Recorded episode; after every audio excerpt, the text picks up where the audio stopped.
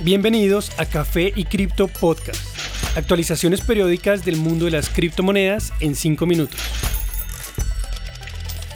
Buen día y bienvenidos a un nuevo episodio de Café y Cripto Podcast. Estas son las actualizaciones de noticias para hoy, 7 de enero de 2022.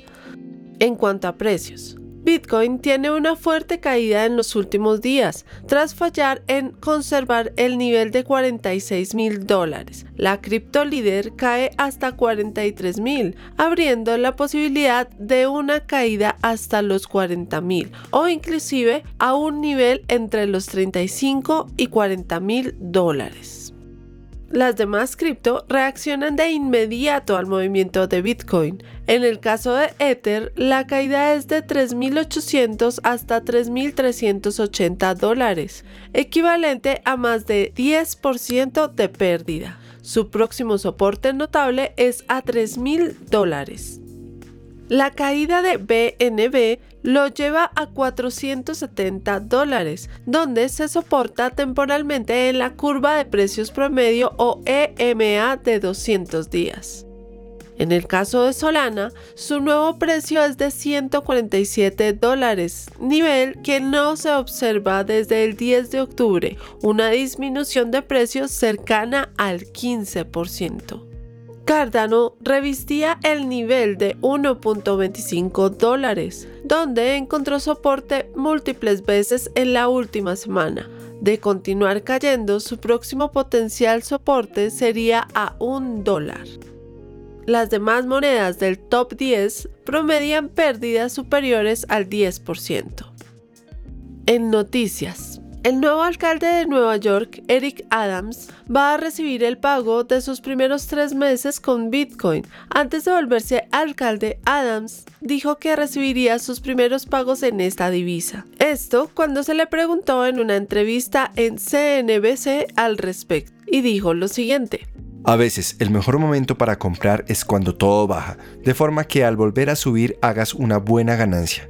Sí voy a tomar mis primeros pagos en Bitcoin. Aún no he recibido mi primer cheque, pero creo que necesitamos usar la tecnología Bitcoin y todas las otras formas de tecnología. Quiero que Nueva York sea el centro de esa tecnología. Estoy ansioso por recibir mis primeros pagos en Bitcoin.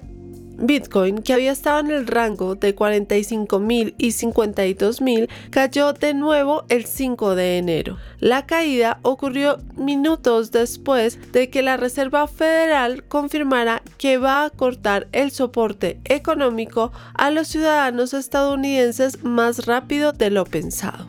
Como resultado, muchos mercados reaccionaron de inmediato, como es el caso de Nasdaq y los mercados cripto, eso generó que se liquidaran cientos de millones en Bitcoin en pocos minutos. La capitalización del mercado de Bitcoin ha perdido 62 billones en lo que va del año, casi 7%. Algunos analistas habían sugerido que Bitcoin ya podría haber tocado fondo, tras soportarse en 46 mil dólares. Ahora los criptoanalistas se debaten si Bitcoin puede caer por debajo de los 40 mil dólares nuevamente. La gigante tecnológica Samsung ahora tendrá exposición en la red de Cardano gracias a su nueva asociación con Veritree, un sistema de manejo de plantaciones, esto según un tweet de Sidney Bolmer de la Fundación Cardano. La subsidiaria americana del gigante sudcoreano busca afrontar el cambio climático plantando 2 millones de árboles de manglares en Madagascar, país ubicado en la costa del este africano. Se estima que estos árboles conservarán hasta 10 veces más dióxido de carbono que otros bosques tropicales. El método de verificación de Veritree será almacenado en la cadena de bloques. La tecnología hace posible verificar información de sitios de plantaciones, además de conectar cada donación individual con el área que ayudó a restaurar. El año pasado, la Fundación Cardano y Veritree lanzaron una campaña de recolección de fondos. Al momento tienen suficiente para plantar 553.900 árboles. El objetivo final de Veritree es plantar un billón de árboles para el 2030. Además de esto, Samsung ha creado una tienda virtual en el metaverso de Decentraland, una plataforma de realidad virtual que opera en la red de Ethereum. La tienda, llamada 837, estaría abierta por tiempo limitado. En Perú, una ley que busca establecer un marco legal para el mercado de criptomonedas ha sido entregada al Congreso. El documento cubre múltiples aspectos del creciente ecosistema del país.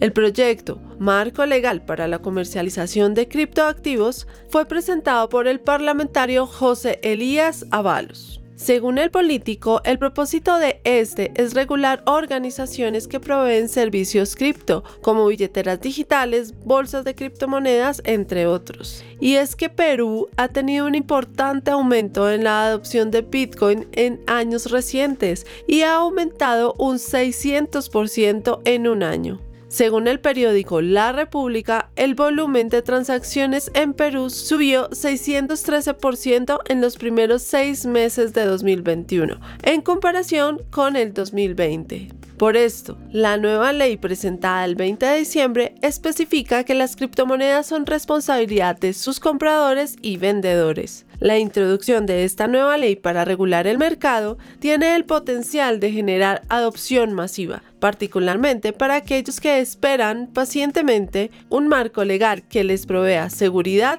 y confianza antes de invertir. Gracias por acompañarnos en este nuevo episodio de Café y Cripto Podcast. Recuerden que pueden participar de la discusión y aprender más sobre el mercado cripto en nuestras redes sociales, Instagram, Twitter y TikTok, donde nos encuentran como Café y Cripto. Y no olviden, la cadena de bloques vino para quedarse.